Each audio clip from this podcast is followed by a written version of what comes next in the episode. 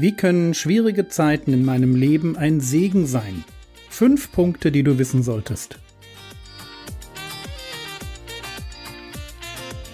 Theologie, die dich im Glauben wachsen lässt, nachfolge praktisch dein geistlicher Impuls für den Tag. Mein Name ist Jürgen Fischer und heute geht es um die Verherrlichung Gottes. Schwierige Zeiten sind schwierig. Überhaupt keine Frage aber sie tragen in sich ein ungeheures Potenzial, das wir, wenn wir sie schon nicht vermeiden können, wenigstens nutzen müssen. Zwei Aspekte haben wir schon kennengelernt. Erstens, schwierige Zeiten formen unseren Charakter. Wir lernen durch sie ausharren, und bitte lasst uns Ausharren nie unterschätzen. Ausharren ist ein Charakterzug, über den viel zu selten gelehrt wird.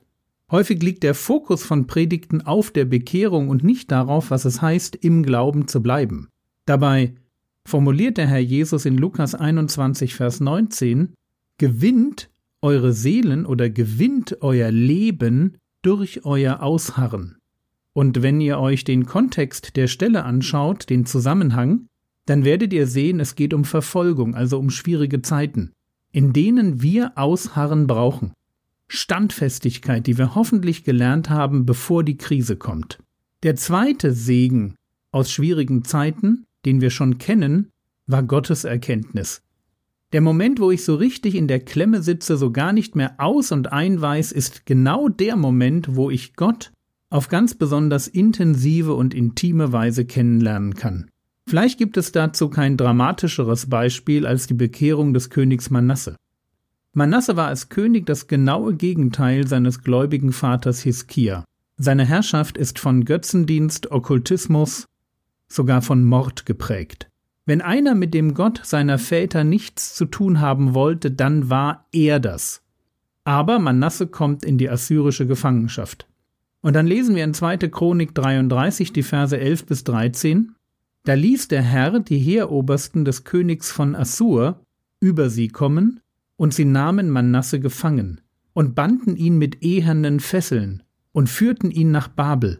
Und als er so bedrängt war, flehte er den Herrn seinen Gott an und demütigte sich sehr vor dem Gott seiner Väter und betete zu ihm.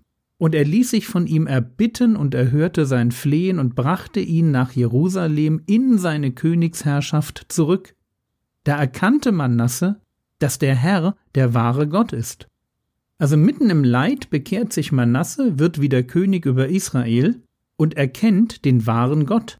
Das ist das Potenzial schwieriger Situationen, dass wir Gott auf eine Weise erkennen, wie wir das nie zuvor für möglich gehalten hätten. Ein dritter Aspekt, wie schwierige Zeiten zum Segen werden können. Und ich will mit der Frage anfangen, wofür wir leben. Also, wofür leben wir? Und die Antwort findet sich einfach super formuliert im großen Westminster Katechismus. Dort findet sich die Frage, was ist die vornehmste und höchste Bestimmung des Menschen? Und die Antwort dazu lautet, die vornehmste und höchste Bestimmung des Menschen ist Gott zu verherrlichen und ihn vollkommen zu genießen in alle Ewigkeit. Schön formuliert, oder? Gott verherrlichen, ihn genießen. Dafür leben wir. Wir leben dafür, dass Gott geehrt wird, sein Reich wächst, sein Wille geschieht. Je klüger und gläubiger, die beiden Dinge gehören in der Bibel übrigens ganz eng zusammen.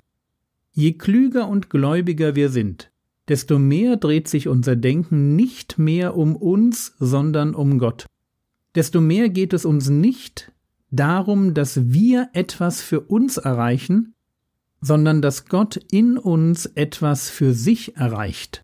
Es geht um ihn. Wir sehen diese Haltung sehr deutlich bei dem Herrn Jesus.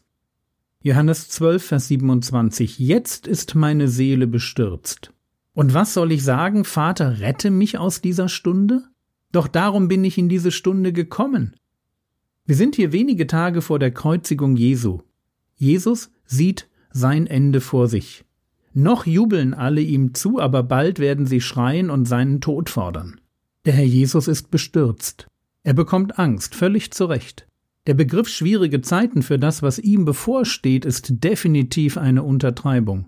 Johannes 12, die Verse 27 und 28a.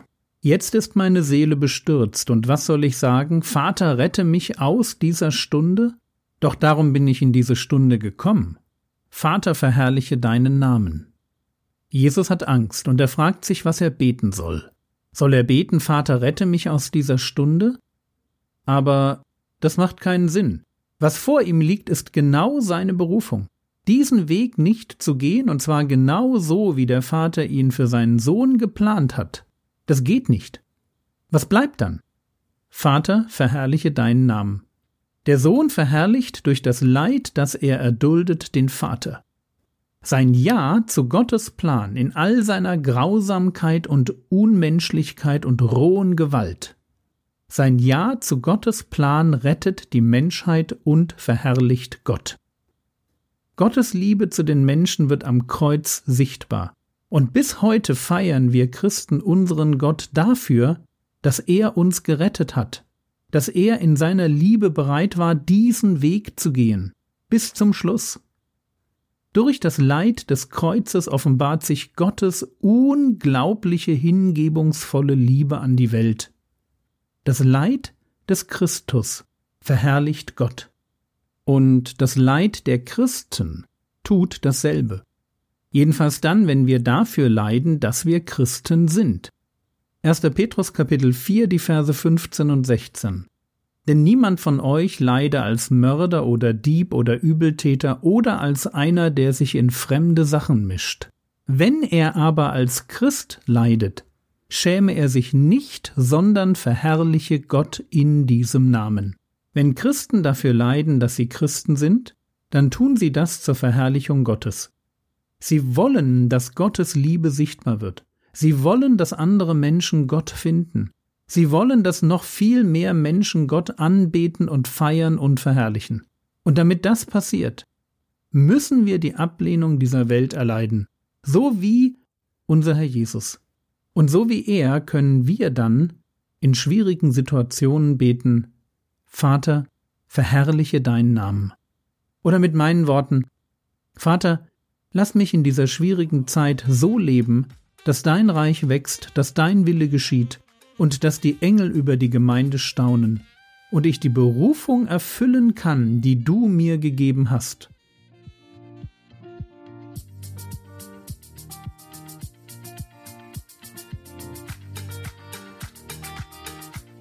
Was könntest du jetzt tun? Du könntest dir drei kleine Zettel ins Bad hängen. Auf einem steht Charakter, Klammer auf Ausharren, Klammer zu. Auf dem zweiten steht Gotteserkenntnis und auf dem dritten steht Verherrlichung Gottes. Wenn du das auch noch für die nächsten beiden Begriffe in dieser Woche tust, dann wirst du dir alle fünf Aspekte viel leichter merken. Das war's für heute.